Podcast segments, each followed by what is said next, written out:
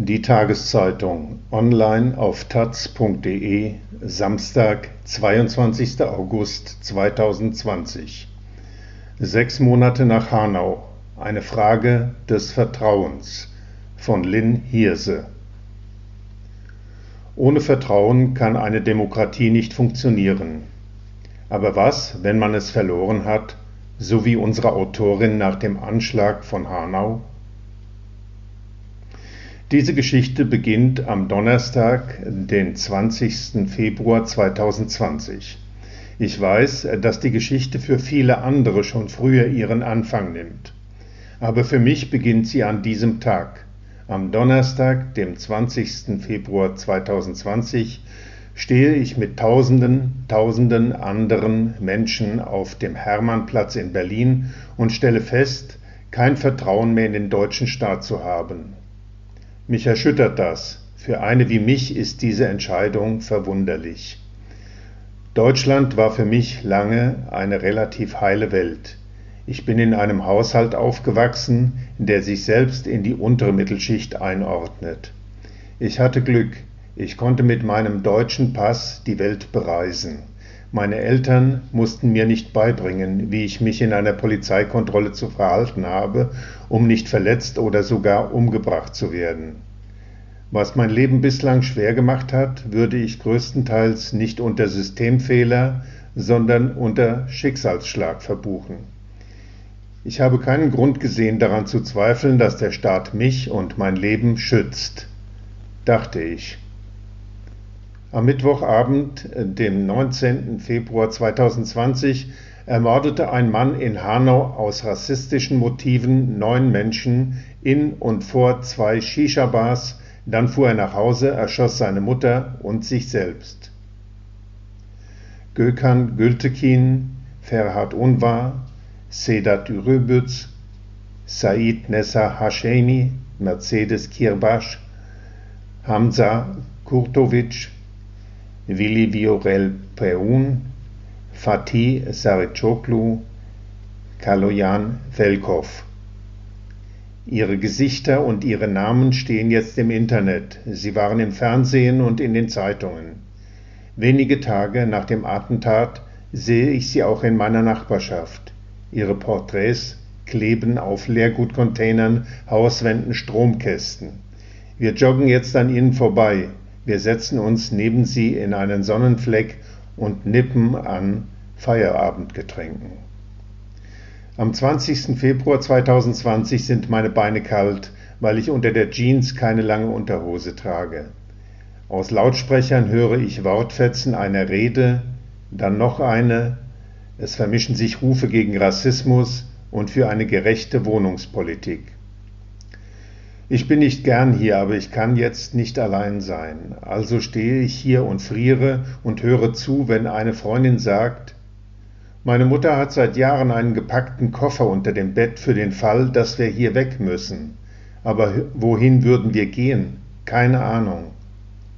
Ich stehe und friere und spüre, dass ich spät dran bin mit dem Vertrauensverlust. Diese Geschichte beginnt am 20. Februar 2020, aber das war nicht der Tag, an dem ich das Vertrauen in den deutschen Staat verlor. Mein Vertrauen ist langsam verschwunden, unbemerkt. Ich erinnere mich an sonntägliche Kaffeekränzchen mit der deutschen Großfamilie, mit Standardsätzen wie Ach, den Politikern kannst du eh nicht vertrauen. Dass man wählen geht, war trotzdem klar, am besten die SPD, also habe ich damals auch die SPD gewählt. Meine Mutter wählt nie. Früher haben wir deshalb oft gestritten. Ich habe erst später verstanden, dass sie in China ein ganzes Leben zurückließ, weil die Politik sich zu sehr in ihr Leben einmischte. Meine Mutter wollte ein gutes Leben, aber sie kam nicht nach Deutschland, weil sie an Demokratie glaubte. Sie kam, weil sie von Politik in Ruhe gelassen werden wollte. Nach dem 20. Februar ist alles stumm geschaltet. Ich auch. Im Hintergrund rauschen abgenutzte Sätze. Sie erreichen mich nicht. Das ist ein Weckruf. Wir können nicht weitermachen wie bisher. Ich funktioniere einfach, sagte eine Freundin, wie jedes Mal. Sie sagt jedes Mal und meint Nürnberg, Hamburg, Halle, München, Mölln, Solingen, Rostock-Lichtenhagen. Seit meinem Geburtsjahr 1990 wurden in Deutschland laut der Amadeo Antonio Stiftung mehr als 200 Menschen durch rechte Gewalt getötet. Von 2000 bis 2007 hat der nationalsozialistische Untergrund zehn Menschen ermordet. Ender Cimcek, Abdurrahim Özodoglu, Süleyman Taşköprü, Habil Kilic, Mehmet Turgut, Ismail Yazar, Theodoros Bulgaridis, Mehmet Kubaschek, Halid Yozgat, Michel Kiesewetter. Als der NSU 2011 aufflog, war ich 21 Jahre alt. Bis dahin hatte ich von den Taten kaum etwas mitbekommen. Vielleicht standen die Namen der Opfer auf Plakaten wie die Namen der Opfer von Hanau. Nichts davon habe ich in der Schule gelernt. In der Schule sprachen wir von Nazis im Präteritum und außerhalb der Schule sprachen wir gar nicht über Nazis. Im März 2020 taue ich langsam wieder auf. Ich beginne nach meinem politischen Vertrauen zu suchen. Wo kam es mal her und warum ist es verschwunden? Die Suche beginnt auch weil Corona die Bewegungsfreiheit einschränkt, in meinem Kopf. Ich will verstehen, wie, Poli ich will verstehen, wie Vertrauen funktioniert. Was ich bisher darüber weiß, hat wenig mit Politik zu tun. Vertrauen gilt als etwas Gefühliges und wird häufiger in Frauenzeitschriften verhandelt als in der politischen Berichterstattung. Da geht es dann darum, ob und wie man nach einem Seitensprung noch vertrauen kann. Darum, dass Vertrauen zu den wichtigsten Faktoren einer gesunden Beziehung zählt. Je häufiger Vertrauen enttäuscht wird, desto schwerer ist es wieder aufzubauen, heißt es. Ist das mit dem Land, in dem man lebt, nicht auch so? In der deutschen Verfassung taucht das Wort Vertrauen nur zweimal auf. Einmal in Artikel 104, der festlegt, dass Menschen, denen die Freiheit entzogen wird, eine Person ihres Vertrauens benachrichtigen dürfen. Und in Artikel 68, wo es um die Vertrauensfrage geht. Damit kann der oder die Kanzlerin prüfen, ob die Mehrheit der Bundestagsabgeordneten noch hinter ihm oder ihr steht. Falls nicht, können der Bundestag aufgelöst und Neuwahlen angesetzt werden. Wie SPD-Kanzler Gerhard Schröder im Juli 2005 die Vertrauensfrage stellte, ist eine meiner frühesten politischen Erinnerungen. Ich war 15 Jahre alt und achtete seit 9-11 beim Tagesschaugucken wirklich auf die Nachrichten. Wie es zu diesem Moment kam, hatte ich nicht ganz verstanden. Ich wusste nichts von der Skandalhaftigkeit der Sache, hatte nicht auf dem Schirm, dass er es schon zum zweiten Mal tat. Wenn ich mir die Szene heute auf YouTube ansehe, fällt mir auf, dass Schröder gar keine Frage stellt. Er sagt, also stelle ich die Vertrauensfrage und nicht, vertrauen Sie mir? Am 6. Mai 2020 spricht auch Bundeskanzlerin Angela Merkel auf einer Pressekonferenz von Vertrauen. Verschwörungstheorien über die Corona-Pandemie haben gerade Konjunktur. Merkel sagt, die gesamte Bundesrepublik ist aufgebaut auf Vertrauen. Sie spricht über das Infektionsschutzgesetz, über Covid-19-Tests und die Zuverlässigkeit der Gesundheitsämter. Der Satz vermittelt, Vertrauen ist ein Fundament. Wenn das wackelt, wackelt der Rest. Zum ersten Mal wird mir klar, dass jedes Kreuzchen, das ich bei einer Wahl vergeben habe, ein Vertrauensvorschuss war. Seit ich wahlberechtigt bin, habe ich Parteien und Mandatsträgerinnen mit meiner Stimme Vertrauen geschenkt. Ich habe aber nie darüber nachgedacht, ob sie das verdient haben oder darüber, wie sich Menschen fühlen, die in Deutschland leben, aber nicht wählen dürfen. Am 25. Mai 2020 wird der Afroamerikaner George Floyd von einem Polizisten bei einer Festnahme getötet. Weltweit gehen Menschen für die Black Lives Matter Bewegung und gegen Polizeigewalt auf die Straße. Mitte Juni 2020 diskutiert Deutschland über gruppenbezogene Menschenfeindlichkeit, allerdings nicht durch, sondern gegen die Polizei. Auf der Suche nach Antworten stoße ich auf das Zentrum für Vertrauensforschung der Universität Fechter. Wenige Tage später spreche ich mit Martin Schwer. Der 56-Jährige ist Professor für Psychologie und leitet das Zentrum. Er erforscht dort die Bedeutung von Vertrauen und Misstrauen für verschiedene Bereiche gesellschaftlichen Zusammenlebens. Von dem Wissenschaftler lerne ich, dass klassische Faktoren wie Geschlecht oder Bildungsgrad in Bezug auf Vertrauen oft unterschätzt werden. Eine differenzielle Perspektive sei entscheidender, da jeder eine andere Vorstellung von Vertrauen habe, sagt Schwer. In der Beziehung zwischen Arzt und Patient spielt das zum Beispiel eine Rolle. Achtet jemand stärker auf Empathie oder auf fachliche Kompetenz?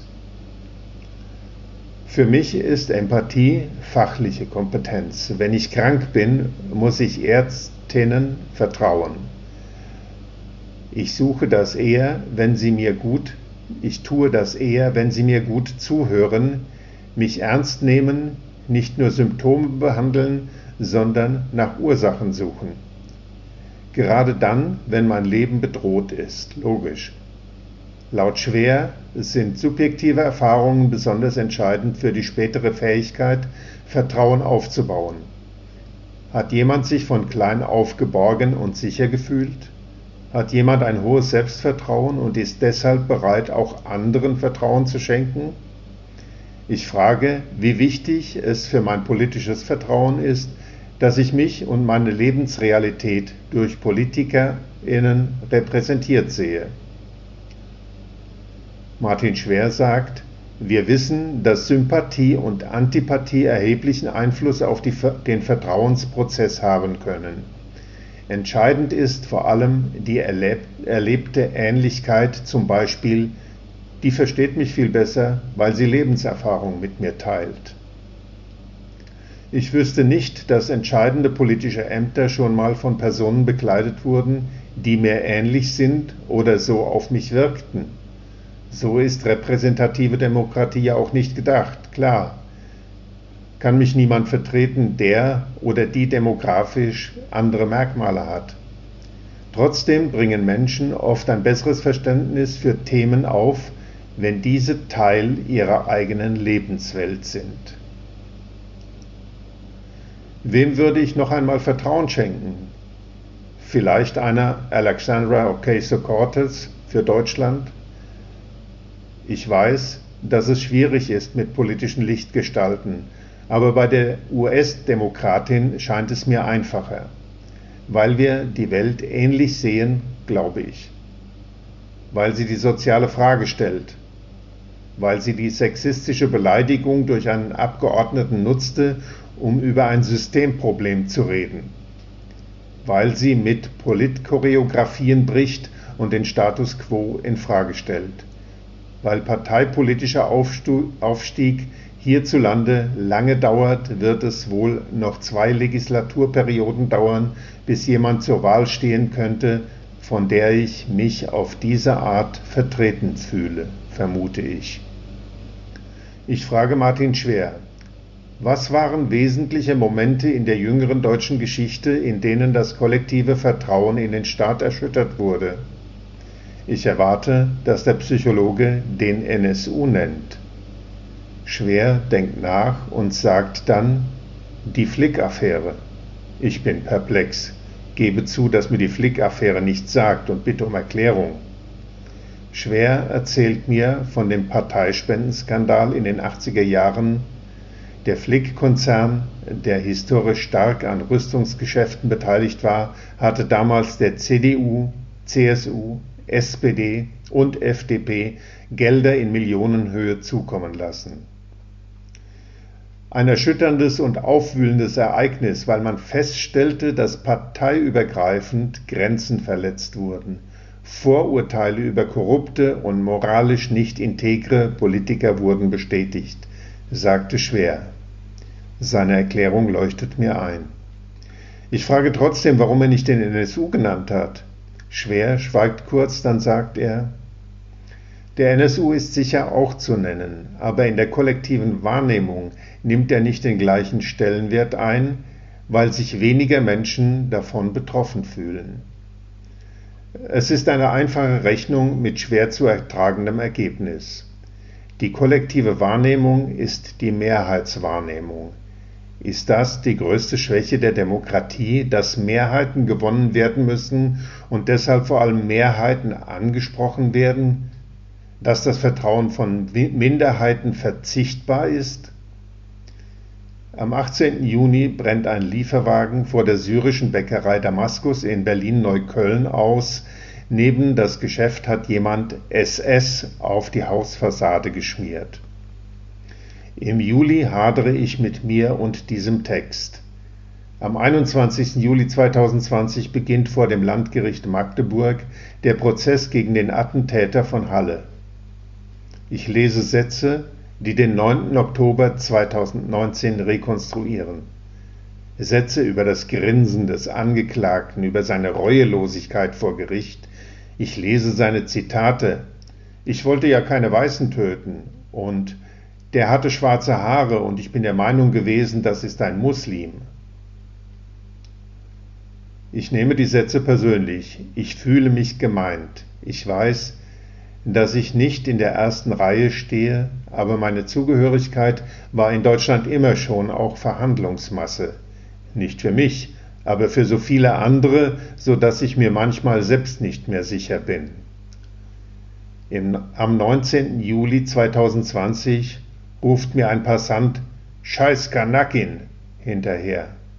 Im selben Monat erhalten Frauen, die sich öffentlich gegen Rassismus und Rechtsextremismus positionieren, Drohbriefe, unterschrieben mit NSU 2.0. Einige der Mails enthalten nicht öffentliche Daten der Adressatinnen. Sie wurden von Polizeicomputern in Hessen abgerufen. Alle sind gewohnt schockiert. Ich auch. Was macht man damit, wenn man sich an solche Drohungen gewöhnt hat? Schon zwei Jahre zuvor bekam die, Al äh, die Anwältin Seda Bascha Yildiz, die auch Hinterbliebene der NSU-Morde vertritt, Drohungen mit der gleichen Signatur. Darin stand auch, man wolle ihre Tochter abschlachten. In einem Interview mit der Süddeutschen Zeitung vom Januar 2019 fragt die Journalistin, Ihre Tochter wird mit dem Tod bedroht. Ihr Vater, Ihre Mutter, hat sich ihr Leben dadurch verändert? Ich frage mich, wie sich ein Leben durch solche Gewaltandrohungen nicht verändern sollte. Eine weitere Frage lautet, ob Baja Yildiz doch noch Vertrauen in die Polizei habe. Sie antwortet nicht mit Ja oder Nein. Sie sagt, der Vertrauensverlust hat schon seit der Selbstenttarnung des NSU eingesetzt. Es wurden da so viele bis dahin unvorstellbare Fehler gemacht. Am 4. August 2020 werden in Berlin zwei Staatsanwälte versetzt, die mit der Aufklärung der seit Jahren anhaltenden rechten Anschlagsserie in Neukölln befasst waren. Anlass sind Chatprotokolle, in denen ein rechtsextremes ehemaliges AfD-Mitglied aus Neukölln schrieb, man müsse sich wegen der Anwälte keine Sorgen machen. Einer habe angedeutet, er sei selbst AfD-Wähler. Ich frage in meinem Umfeld nach PolitikerInnen, die als vertrauenswürdig gelten. Viele vor allem ältere Bekannte sagen Sabine Leuthäuser-Schnarrenberger. Als die frühere Justizministerin der FDP im Jahr 1996 wegen des Beschlusses zum großen Lauschangriff von ihrem Amt zurücktrat, war ich fünf Jahre alt und habe Sandmännchen statt 20 Uhr Nachrichten geschaut. Ich telefoniere mit Sabine Leuthäuser-Schnarrenberger. Ich frage, wie wichtig ist Vertrauen für eine Demokratie? Sie antwortet, in einer Demokratie lebt Politik zu großen Teilen vom Vertrauen der Bürgerinnen und Bürger. Ich sage, Vertrauen ist ein schwammiger Begriff. Sie sagt, ich möchte Vertrauen dahingehend konkretisieren, dass es um Berechenbarkeit und Verlässlichkeit geht. Bürgerinnen und Bürger müssen das Gefühl haben, sich auf das, was Politiker verkünden, verlassen und einlassen zu können. Sie sagt, Vertrauen ist ein ganz wertvolles Gut. Man muss sich regelmäßig damit beschäftigen, wie man es erhalten und auch wieder erzeugen kann. Ich stimme ihr zu. Ich erzähle von meinem Gespräch mit dem Vertrauensforscher und frage, ob sie bei Momenten des kollektiven Vertrauenverlusts auch eher an die Flick-Affäre als an den NSU gedacht hätte. Sie sagt, der Verfassungsschutz und die Polizei haben in Teilen sehr deutliche Defizite gezeigt. Deshalb glaube ich, sind diese Beispiele schon unterschiedlich zu gewichten. Ich hätte auch eher an Institutionenschwächung beim NSU gedacht. Ich sage, das ist doch ein Problem, wenn Vertrauen von Menschen über Jahre und Generationen wegbröckelt. Sie sagt, es ist eine permanente Verpflichtung von Politikern in der Demokratie, immer wieder neu Vertrauen zu stärken. Ich frage, wie man das Vertrauen der Hinterbliebenen des NSU oder von Hanau stärkt. Sie sagt, ich denke, dass einmaliges Handeln wie zuletzt mit der Ablösung von Herrn Maaßen als Präsident des Bundesamtes für Verfassungsschutz allein nicht ausreicht. Manchmal ist das unverzichtbar und richtig. Aber wenn man Defizite erkannt hat, wie beim NSU, dann muss man sich neben der Aufarbeitung auch um grundlegende Verbesserungen von Strukturen kümmern. Ich spüre, dass mich Ihre Wortwahl trifft, anstatt mich abzuholen. Ich frage, wer sich kümmern muss und wie. Sie sagt, man muss sich zusammenfinden, Anlässe schaffen, Begegnungen mit Entscheidungsträgern schaffen und denen zuhören, die sich engagieren und betroffen fühlen, um damit zivilgesellschaftliche Zusammengehörigkeit zu ermöglichen. Und das muss schnell passieren. Man muss zeigen, dass mehr getan wird als nur ritualisierte Politikantwort. Dann spricht sie über sexuellen Missbrauch in der katholischen Kirche und erzählt, wie sie 2010 einen runden Tisch eingerichtet hat. Sie macht das Feld weiter auf, vermutlich weil sie Erfahrung in diesem Bereich hat. Etwas fehlt mir, aber was? Nach dem Gespräch bin ich ratlos. Leuthäuser-Schnarrenberger hat Wichtiges gesagt, doch das Gesagte fühlt sich weit weg an. Mir fällt erst später auf, dass sie nicht einmal das Wort Rassismus ausgesprochen hat. Dafür hat sie von Defiziten und Missständen geredet. In den letzten Jahren habe ich mir vorgestellt, wie es wäre, Reden für BundespolitikerInnen zu schreiben, abgegriffene Formulierungen auszutauschen, einfach mal zu sagen, es gibt längst keine Worte mehr. Klar wäre auch das nicht genug. Tiefes politisches Misstrauen ist nicht mit einer Fernsehansprache überwindbar. Am 13. August 2020 ergeben Recherchen der Taz, dass ein Polizist und früherer Opferberater in der rechten Anschlagsserie in Berlin-Neukölln im April 2017 einen 26-jährigen Afghanen rassistisch beleidigt und verprügelt haben soll. Zeuginnen berichten, er habe Geh in dein Land zurückgerufen. Sein Land, ein Klassiker. Das letzte Mal, als jemand das zu mir gesagt hat, setzte die Person noch ein Nimm deinen ganzen Krankheiten mit davor. Ich muss wieder an gepackte Notfallkoffer denken unter zu vielen Betten in Deutschland. Ich weigere mich, einen zu packen. Ich muss daran denken, was der Vertrauensforscher über Identifikation sagte. Vertraue ich PolitikerInnen mehr, die mir ähnlich sind? Natürlich ist es keine einfache Rechnung. Vertrauen ist keine Summe aus demografischen Merkmalen. Angela Merkel und ich haben gemeinsam, dass wir Frauen sind. Gerhard Schröder und mich verbindet, dass wir nicht an Gott glauben, aber mit der Auseinandersetzung nicht fertig sind wie Schröder mal in einer Dokumentation über sein Leben sagte. Na, fühle ich mich beiden trotzdem nicht. Gibt es PolitikerInnen, bei denen das anders wäre? Ich frage wieder nach, diesmal über Social Media. Welcher Politikerin die Leute vertrauen? Viele, vor allem migrantische Menschen in meinem Alter, sagen Aminata Touré. Touré ist zwei Jahre jünger als ich. Ihre Eltern sind aus Mali nach Deutschland geflüchtet Sie ist Politikerin bei den Grünen und Vizepräsidentin des Landtags von Schleswig-Holstein. Als wir telefonieren, frage ich wieder, wie wichtig ist Vertrauen für eine Demokratie? Und Touré sagt, ziemlich wichtig. Ich glaube, was eine Demokratie am meisten zersetzen kann, ist das Misstrauen in die politischen und staatlichen Institutionen und deren Vertreterinnen. Ich frage, wie es um das Vertrauen in Deutschland gerade bestellt ist. Ganz unterschiedlich, sagte Touré. Viele haben ein hohes Vertrauen, auch weil sie von vorhandenen Strukturen profitieren. Aber es gibt auch Menschen in diesem Land, die den berechtigten Eindruck haben, dass staatliche Institutionen und PolitikerInnen sich nicht ausreichend um Bedrohungslagen kümmern. Ich frage nach einem Beispiel.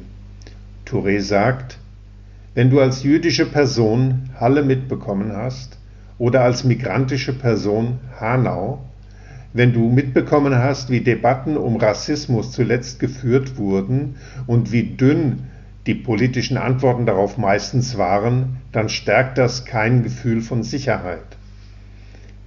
Ich frage, hören PolitikerInnen nicht richtig zu? Touré sagt, seit 2015 wurde so viel über die Sorgen von Menschen gesprochen, die rechts sind.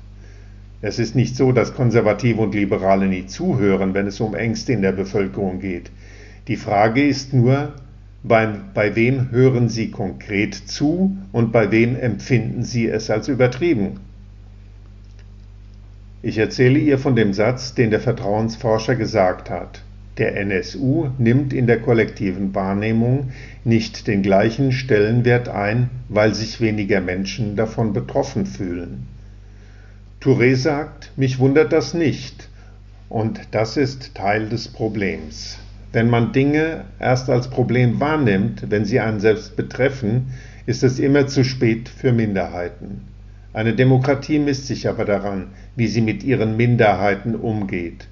Sie spricht jetzt schneller, wie sicher sich Minderheiten fühlen, wie viele negative Erfahrungen sie machen und welche strukturellen Probleme sie haben, wird oft als so ein Minderheitenthema verhandelt. Die Leute verchecken dabei, dass es um ein Demokratiethema geht, um Grund- und Menschenrechte. Das ist kein Nice to Have. Ich frage, es wird nicht ernst genug genommen? Sie sagt, bei Rassismus wird immer so getan, als ob es reicht, wenn die Zivilgesellschaft das einfach ächtet. Bei keinem verdammten anderen Politikfeld würde man sich erdreisten, das zu sagen. Natürlich muss man das ächten, aber das ist nicht alles, was wir erwarten dürfen. Ich frage, was ein Innenminister vermittelt, der eine Studie zu Racial Profiling bei der Polizei absagt. Er sagt damit, ist mir scheißegal, ob ich dadurch Minderheiten den Mittelfinger zeige und auch die Polizei selbst sich fragt, was das denn soll, sagt Touré.